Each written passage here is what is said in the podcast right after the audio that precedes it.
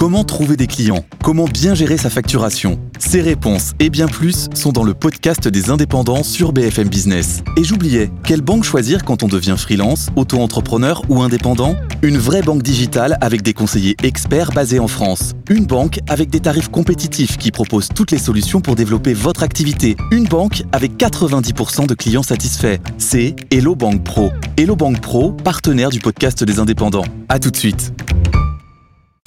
Les pionniers chez Fred Mazzella. Le tête-à-tête. Bienvenue dans le tête-à-tête. Euh, bienvenue, bonjour Claudia Nuret. Bonjour Fred. Alors, tu... j'ai beaucoup d'émotions. Tu es la, la première euh, européenne à être allée dans l'espace. Tu es à ce jour encore la seule française à être allée dans l'espace. Euh, et tu as aussi été deux fois ministre, tu es une européenne convaincue, on va discuter de tout ça. Alors tu connais le principe du tête-à-tête, euh, on va explorer ton esprit pionnier, on va explorer tes émotions et, et tes ressentis quand tu fais toutes ces choses euh, exceptionnelles. Et... Euh, et alors bon, ton parcours, je sais pas par où. Enfin, je vais commencer par le début, mais ton parcours est complètement bluffant. Euh, on dirait que tu as eu, as eu mille vies. Alors on va repartir du début. Tu, tu es né au Creusot, euh, en Bourgogne. C'est ça, en Saône-et-Loire. Voilà, en Saône-et-Loire. Et euh, tu as 12 ans quand un soir de 1969, tu veilles tard avec ton père, alors que vous êtes en vacances à la Grande Motte, euh, pour regarder les premiers pas de l'homme sur la Lune. Et oui, ce 21, ju 21, juillet 69, un, un, moment magique, fascinant, où je pense qu'on était vraiment très très nombreux à regarder sur cet écran en noir et blanc le premier pas de l'homme sur la Lune, et dans une communion d'étonnement et de fascination. Et ça m'a beaucoup marqué, ouais. Et tu, pensais à l'espace avant ce jour-là? Ça t'a toujours euh, fasciné? Enfin, je sais pas, l'espace, même la science-fiction le. Alors j'étais une petite fille curieuse et un peu exploratrice sûrement. Bon, j'habitais aussi euh, en province, donc euh, la possibilité de, sortir dans la nature. Je lisais beaucoup.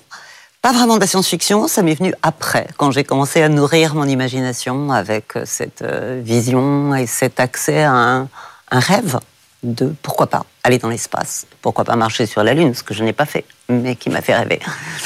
Et, euh, et, tu grandis avec une autre euh, très grande passion, la gymnastique.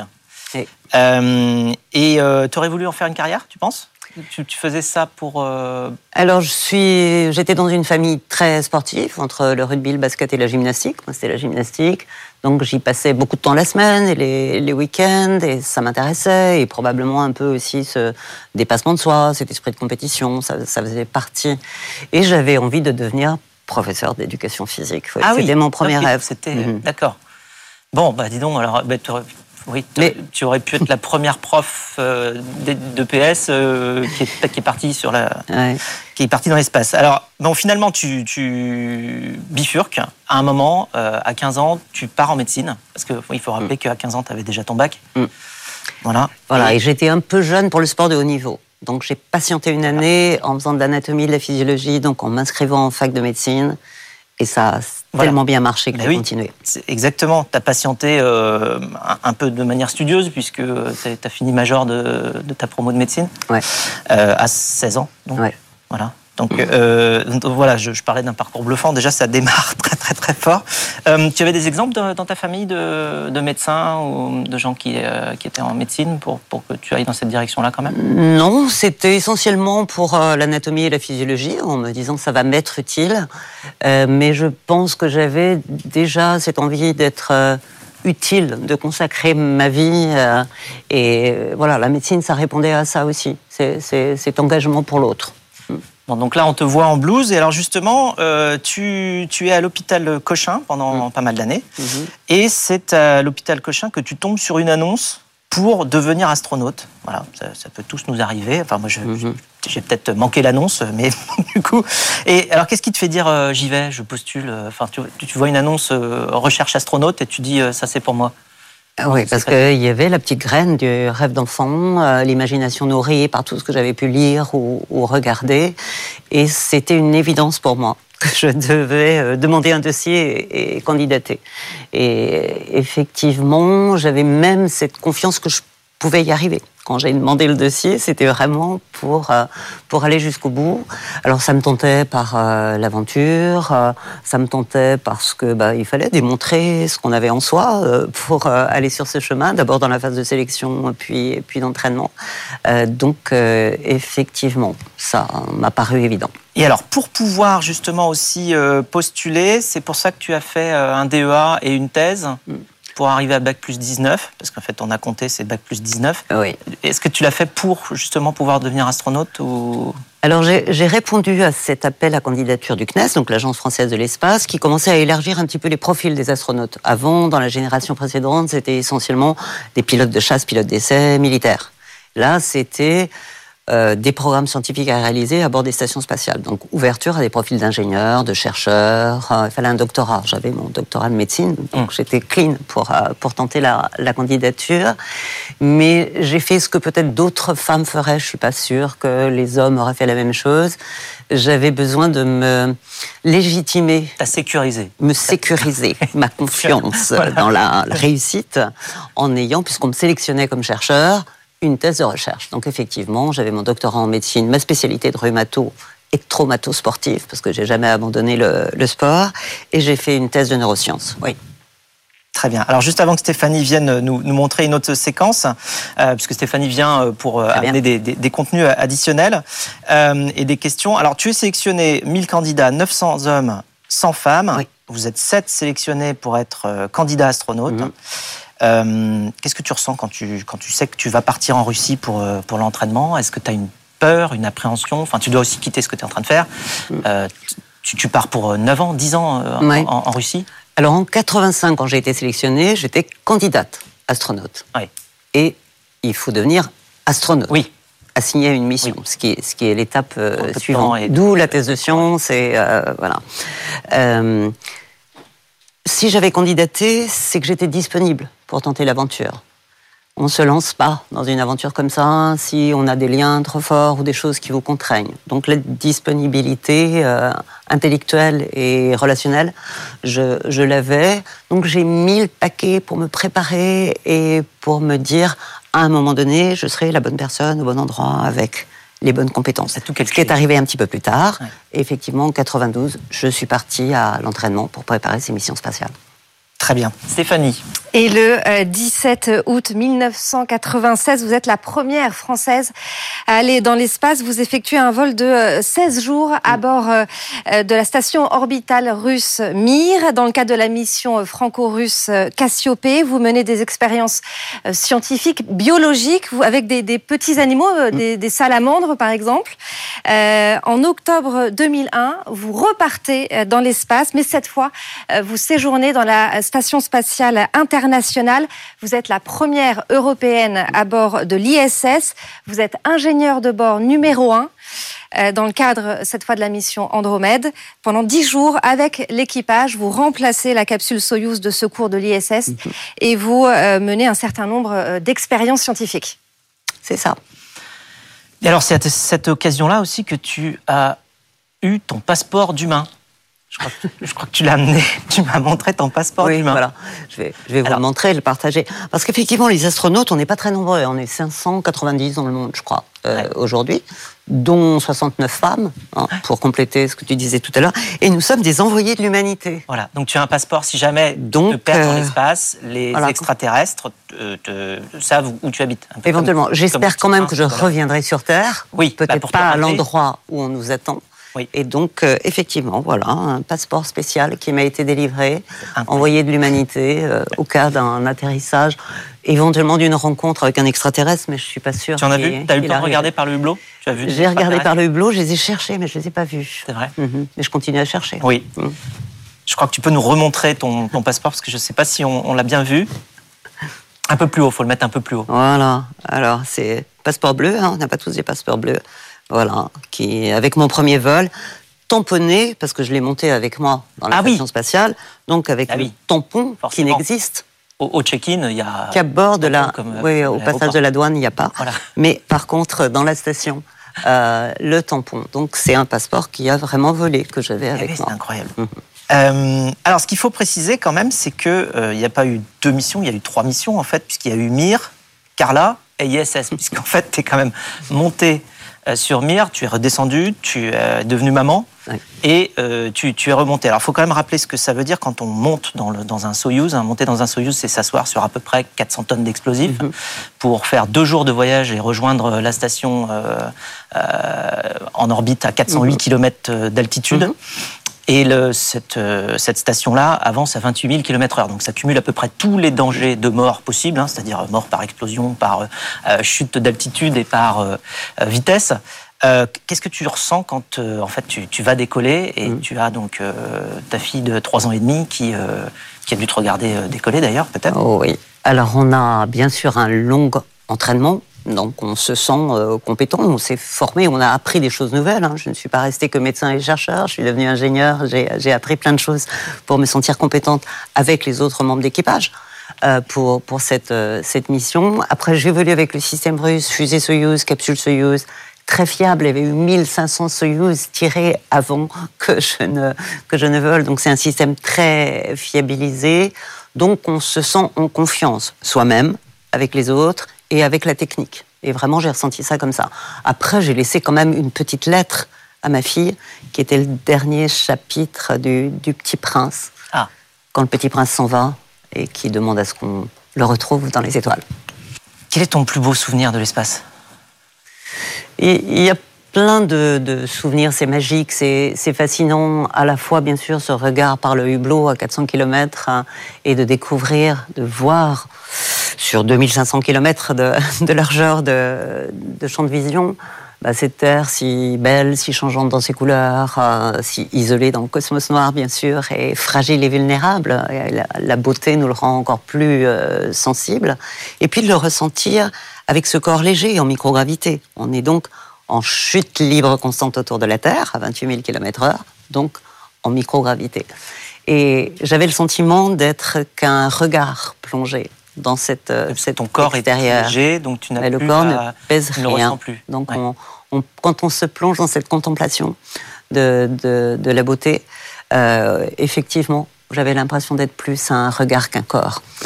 Mais après, le programme de travail euh, scientifique, puisque bien évidemment le, programme de recherche dans ces laboratoires euh, uniques fait que sur des vols courts, on est parfois un petit peu frustré de ne pas avoir autant de temps pour apprendre la Terre par cœur, parce qu'elle est magnifique.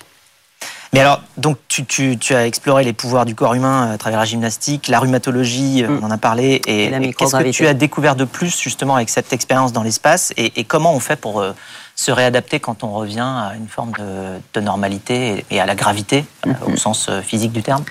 Alors, sur la, microgravité, c'est un environnement tout à fait exceptionnel, unique, bien évidemment, qu'on ne connaît pas au sol. Et j'ai été très impressionnée par la capacité qu'a notre corps de s'adapter à des environnements tellement différents. Et ça, ça donne plein de promesse de se dire, bon, il y a peut-être des leviers, des verrous qu'on peut euh, euh, déclencher sur un corps en pathologie, en souffrance, et qu'on ne connaît pas encore. Cette capacité d'adaptation rapide, ça, ça m'a beaucoup euh, intéressé. Et après, j'ai adoré vivre dans un environnement de coopération internationale, avec des cultures différentes, avec voilà des équipages à bord. On est dans cette phase de construction de la station spatiale internationale. C'est une aventure humaine absolument extraordinaire. Donc il y avait à la fois le laboratoire unique et des recherches à mener dans ces conditions particulières, et puis cette vie en coopération multilatérale qui était quelque chose de passionnant. Et alors donc une fois le, corps réadapté, une fois revenu mm. sur Terre, euh, tu as construit la suite, Stéphanie. Et la suite, elle est, euh, elle est dans un nouveau défi, une nouvelle aventure en 2001, en 2002, pardon, juin 2002. Mm. Euh, vous vous lancez dans la politique, vous intégrez le deuxième gouvernement de Jean-Pierre Raffarin au poste de ministre délégué à la recherche et aux nouvelles technologies. Et presque deux ans plus tard, vous êtes cette fois nommé ministre délégué aux affaires européennes du troisième gouvernement Raffarin un gouvernement qui tombera en 2005 hein, après l'échec du référendum de, la Constitution européenne. Alors, c'est la réalisation de ces deux missions spatiales euh, avec euh, succès, et je pense que c'est quelque chose qui a pu être euh, inspirant dans cette, cette envie d'explorer, m'a ouvert effectivement des opportunités. Et cette opportunité, c'était la sollicitation, effectivement, pour le président Chirac par le Premier ministre que je rejoigne l'équipe gouvernementale. Tu avais déjà pensé à faire de la politique J'avais jamais pensé à faire de la politique. Je connaissais un petit peu l'environnement parce que quand on est euh, euh, voilà, euh, en, en, Russie pendant ces longues périodes de temps, on entre un petit peu aussi dans des sphères qui sont au-delà de notre environnement d'entraînement. Mais je me suis posé cette question. Qu'est-ce que je peux apporter? Est-ce que c'est ma place? Euh, et j'avais envie, en tant que chercheur et impliqué dans, la recherche, de porter aussi cette ambition et cette impulsion. Donc c'est par conviction que je me suis en, engagée sur cette activité, de même que sur l'activité de ministre des Affaires européennes, parce que j'ai rejoint l'Agence spatiale européenne qui est l'agence qui regroupe l'ensemble des États membres européens, en 99. Et donc mon second vol, à côté du drapeau français, j'avais aussi le drapeau européen pour voler. Donc c'est une européenne pratiquante et j'ai mis cette conviction au service du gouvernement. Oui. Et alors, donc, Bon, tu as voulu être euh, gymnaste, euh, tu as voulu être médecin, tu as pu, tu as voulu aller dans l'espace, tu as pu, tu as voulu aller dans la politique, enfin du coup tu, as pu. Euh, mais euh, donc dans le dans le déroulé, tu, tu as été euh, donc euh, très très impliqué sur euh, le référendum et le nouveau traité de l'Union européenne en 2005, euh, qui s'est soldé par un non. Mm. Est-ce que tu peux nous raconter comment tu as vécu cela, c'est-à-dire à la fois bah, la, la, volonté de, ouais, de, de, le faire passer et puis à la fois la, la sanction du non au bout et, et ce qu'on en, qu en retient quoi. Oui, alors tu, tu rappelles que dans une première partie de ma vie, effectivement, vouloir c'était pouvoir. Et j'avais réussi à faire tout ce que je voulais faire. Et c'est vrai qu'en en arrivant en politique, peut-être aussi en étant moins entraîné que je ne l'étais pour les missions spatiales, eh ben, vouloir n'était pas suffisant pour pouvoir. Et j'avais déjà rencontré un petit peu cette difficulté dans le monde de la recherche avec les, la transformation du système de recherche. Et puis, sur cette question européenne, c'est vrai qu'on avait besoin d'expliquer, de prendre du temps, de faire de la pédagogie pour parler d'Europe. De, et que c'est pas facile au moment d'un référendum, donc on s'est euh, voilà trouvé confronté à une issue qui était, euh, oui, je l'ai ressenti comme un comme un échec pour pour moi qui avait euh, envie de porter l'ambition européenne. Alors c'était pas un échec dont j'étais coupable, mais quelque part je faisais partie de, cet échec-là. C'est pas pour tout ça que j'ai baissé les bras sur mes convictions européennes et je me suis dit je dois continuer à m'engager, mais cette fois-ci sur des actions concrètes. Voilà porter des projets. Et c'est aussi comme ça qu'on peut construire l'Europe. Donc je suis revenu à l'Agence spatiale européenne pour voilà. travailler sur ces projets européens. Parti vers l'espace. Euh, justement, tu, tu rejoins mm. euh, l'ESA, donc la European ouais. Space Agency. Euh, et donc tu, tu, vas, donc tu vas porter tes, ton, tout ton bagage, toutes tes connaissances mmh. dans ce domaine-là pour essayer de pour construire quoi euh, juste à ce moment-là? On était dans cette phase de euh, d'écriture plus précise de ce que devait être cette politique spatiale européenne, avec à la fois la Commission européenne, l'Union européenne, et puis euh, cette agence intergouvernementale qui est l'agence spatiale européenne. Donc, euh, tu peux l'imaginer, beaucoup de discussions, de négociations, de... et concrètement, ça allait pas aussi vite que j'aurais pu euh, souhaiter que ça avance. Les choses ont progressé dessus, depuis, mais pas encore complètement résolues. Mais euh, voilà, c'était une étape où je piétinais un petit peu sur ma volonté d'aller concrètement euh, vers ces, ces activités. C'était pas des projets techniques, mais c'était un projet politique.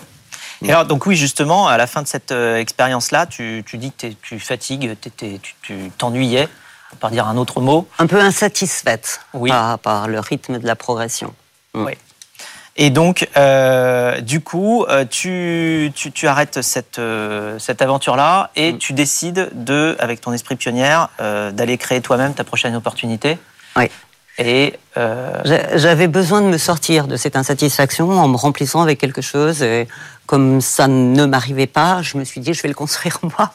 Et donc je suis allée proposer euh, au gouvernement, au Premier ministre d'ailleurs, de euh, d'aider le Palais de la Découverte et la Cité des Sciences et de l'Industrie à se transformer pour être euh, les centres de sciences et les musées de sciences du 21e siècle, parce que voilà, parler de la science, de la technologie, de, des carrières, des métiers, de tout ce que ça représente comme euh, potentialité, si toutefois on, on l'imagine bien de, de, façon responsable, voilà, et en réunissant les deux entités pour que le rayonnement national, international soit, soit plus fort, tout en gardant ben voilà, la, la, merveilleuse différence de ces deux, deux maisons qui donnent tous appétit. pour la science. Pour la science, qui est, euh, qui, est, bah, qui est une grande justement motivation de ta part, qui est de démocratiser l'accès à la science, l'éducation par la science, Oui. euh, et, de mettre la science et la- l'ingénierie en culture. Parce que c'est pas un domaine qui est réservé. Euh, c'est quelque chose qu'on doit partager, qu'on doit comprendre, pas dans tous ses détails, bien évidemment. Mais on ne peut pas être aujourd'hui des acteurs engagés pour construire le monde de, de demain si on s'en remet complètement à d'autres en étant euh, fermé à ce qui est à l'intérieur de la boîte noire. On la voit trop souvent comme une boîte dans laquelle certains ont trop confiance et d'autres pas assez confiance. Donc le fait d'entrer un petit peu dans la, la boîte noire et de se donner des clés de compréhension, donc faire culture avec la science et la, la technologie, c'était ça mon objectif.